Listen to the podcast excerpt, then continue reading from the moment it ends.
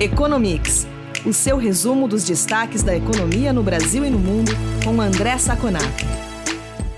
Olá, ouvintes do Economics. Aqui é o Eduardo Vasconcelos, jornalista da FEComércio. Estou aqui começando mais uma edição do podcast com o André Saconato. Tudo bem com você, Saconato? Olá, Edu, tudo bem? Um olá também aos nossos ouvintes. Saconato, antes de a gente começar, quero avisar os ouvintes que não falaremos sobre o PIB de 2020 neste programa, porque gravamos um especial sobre o assunto que foi ao ar no dia 3 de março, no mesmo dia em que o dado foi divulgado pelo IBGE. Então, quem tiver interesse em ouvir uma análise sobre o desempenho da economia brasileira no ano passado, convido a ouvir o episódio especial disponível nos agregadores de podcast. Dado este recado, Saconato, o Senado aprovou em dois turnos o texto base da PEC emergencial. A proposta libera até, e eu enfatizo até, 44 bilhões para novas rodadas do auxílio emergencial.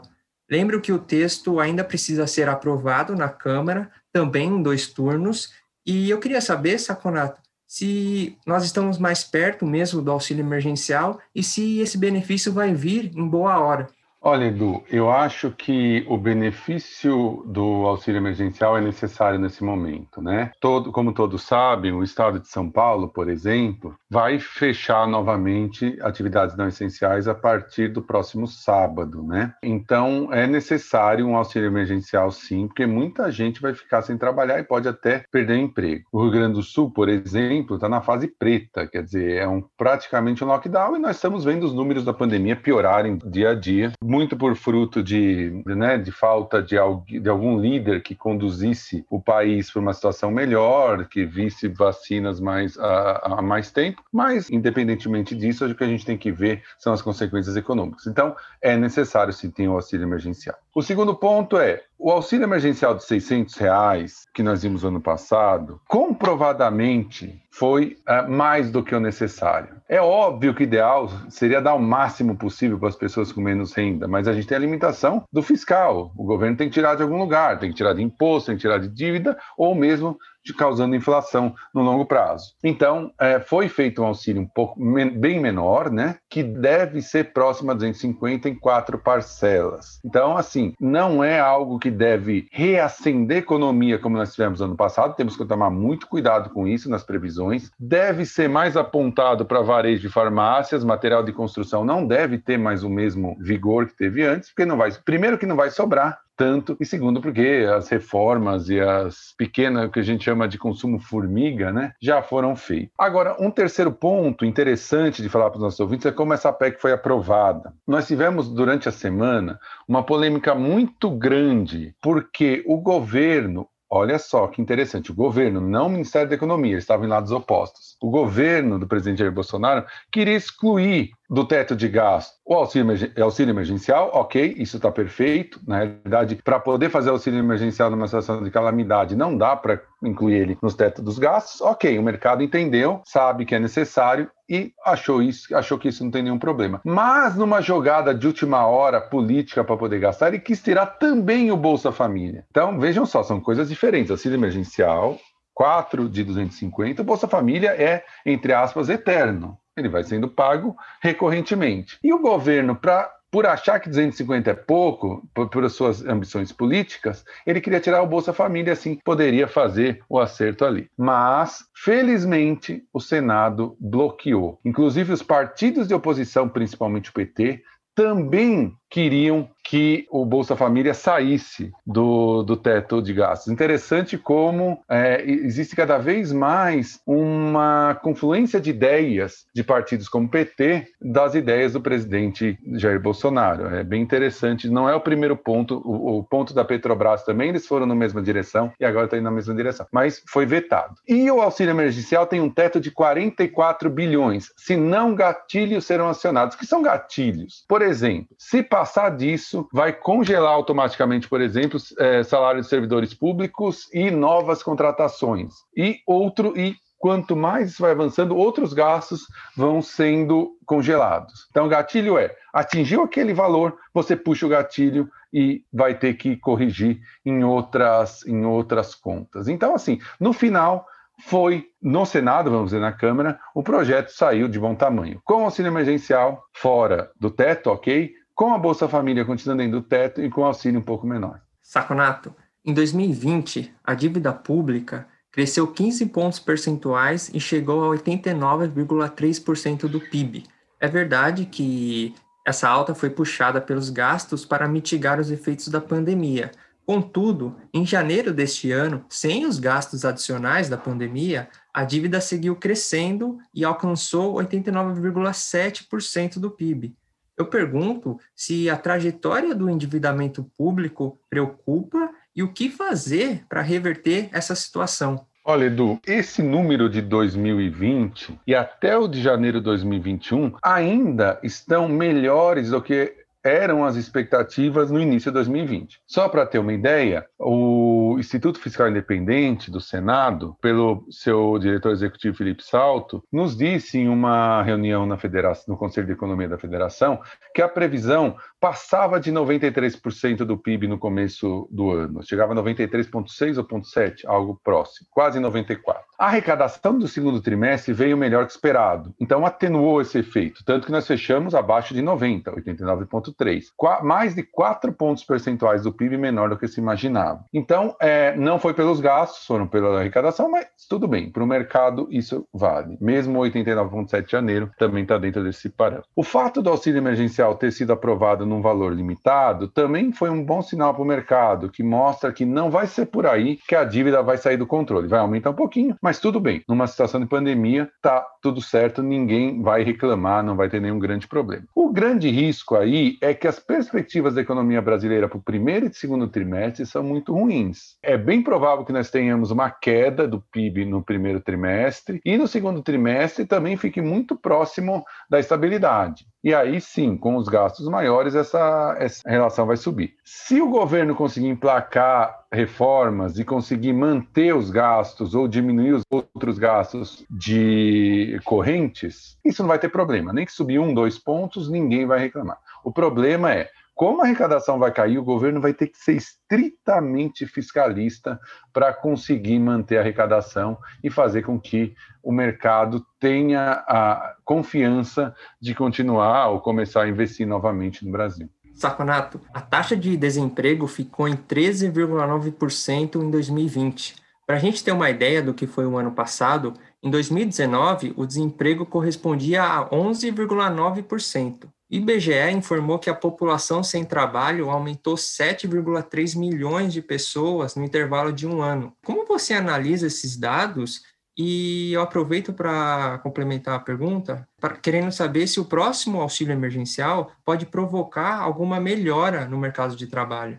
Olha, Edu, eu vou começar pela segunda. É, só para o ouvinte ter uma ideia, o auxílio emergencial no passado foram gastos mais de 200 bilhões de reais. Esse auxílio emergencial, ele aciona o gatilho, ou seja, ele não quer atingir 44 bilhões de reais, que é basicamente um quinto do valor. Então, não dá para imaginar o mesmo efeito que nós tivemos no ano passado nesse ano. Então, provavelmente não teremos uma melhora significativa do mercado de trabalho. Essa notícia é ruim. Por outro lado, novamente vamos nós com o que aconteceu, o que era previsto no começo de 2020. Eu vi algumas previsões no começo de 2020, com, no início da pandemia, mais precisamente, em março, que o desemprego no Brasil poderia chegar a 17%. Obviamente, com o auxílio emergencial, a melhora das condições da economia, isso não aconteceu. Então, o dado ainda está abaixo do que era esperado.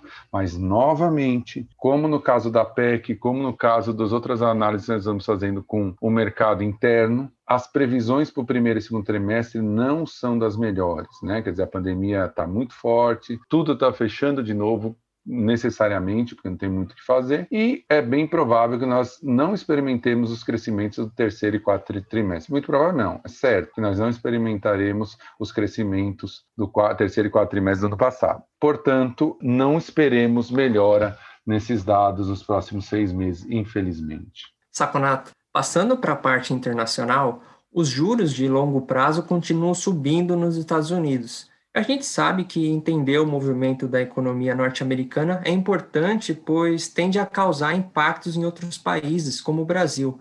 Então, o que está puxando essa alta de juros na economia dos Estados Unidos? Olha, Edu, existe uma discussão muito grande nos mercados, até nos meios acadêmicos, do que, que é esse aumento da taxa de juros americana. Só para a gente entender, o Banco Central americano não aumentou os juros. O, os juros que foram aumentados são juros negociados no mercado, e principalmente o que nós chamamos de ponta longa. Né? Os juros de 10 anos do Treasury, que chegou a bater 0,9% no auge da pandemia, hoje já estão próximos de 1,5%, quer dizer, quase dobraram. Agora, o que se discute é o que está causando esse aumento de juros. Se é um aumento pontual, porque pela vitória do presidente Biden, pelo por a gente ter uma condução do Banco Central Americano, que nós chamamos de dovish, né? quer dizer, uma, que é muito pouco preocupada com a inflação e mais preocupada com o crescimento, e pela Janet Yellen, que é agora a nova secretária da Fazenda uh, dos Estados Unidos, também vai por essa direção. Então você tem monetário e fiscal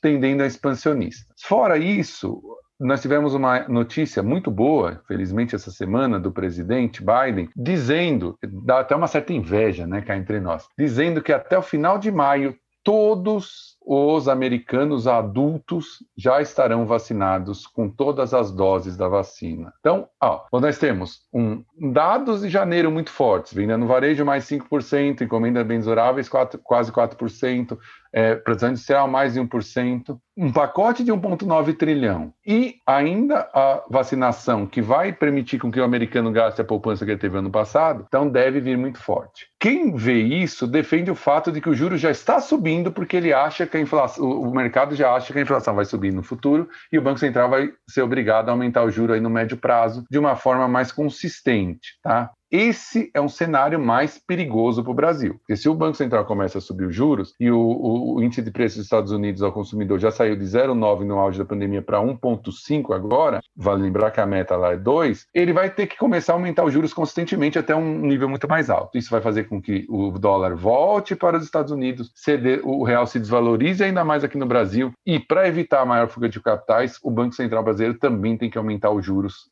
de forma mais consistente. Então, nós uma alta de juros e uma uma desvalorização do real nessa situação. Nos dois casos, tanto se for algo pontual, que vai acontecer só por um ajuste de expectativas e não vai subir mais, ou no outro caso, que vai subir mais consistentemente, os dois casos o efeito é desvalorização do real e subida de juros aqui. O problema é que no primeiro caso é bem tranquilo, acontece uma vez, acontece uma vez aqui também, fica tudo bem, e no segundo caso, se o Banco Central aumentar consistentemente, a gente vai ter um aumento também mais consistente, um efeito mais negativo no Brasil. Saconato, Vamos encerrar este episódio com um assunto bastante curioso. Parece que o Banco Central da China está criando uma versão virtual do yuan. Não estou falando de uma criptomoeda, um ativo paralelo. Neste caso, trata-se de uma moeda digital oficial. Qual é a ideia por trás disso?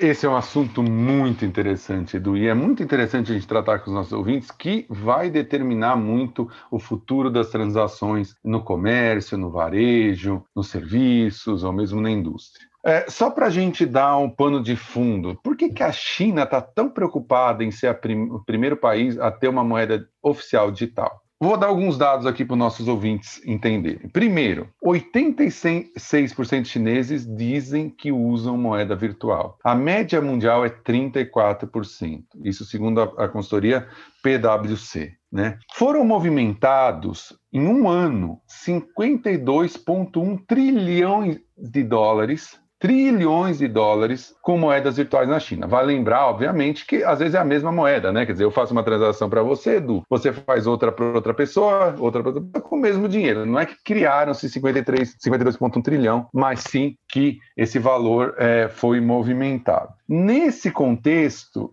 duas empresas privadas dominam o mercado de pagamentos digitais na China, que é a Alibaba e a Tencent. As duas respondem por 94% desse mercado. 94% desse mercado. Aí o Partido Comunista Chinês olhou isso e começou a ficar preocupado, por vários motivos. Tanto que o Yi Gang, que é o presidente do Banco da China, ele falou que isso é o maior desafio e o risco que a economia chinesa pode enfrentar. Por quê? Porque você tem vários problemas. Imagine, por exemplo, se um desses dessas empresas quebrarem. De uma hora para outra, você fica praticamente sem metade das transações, da possibilidade de transações com moedas virtuais na China. Segundo, ele tá esses esses empresas privadas estão drenando recursos do Estado. O Estado chinês depende muito de uma grande soma de dinheiro para investir e pôr em prática o plano de investimento do governo, do governo chinês. Portanto, ele também vê isso como um problema. E aí o governo chinês falou: Poxa, então eu preciso entrar nessa. O único jeito de eu,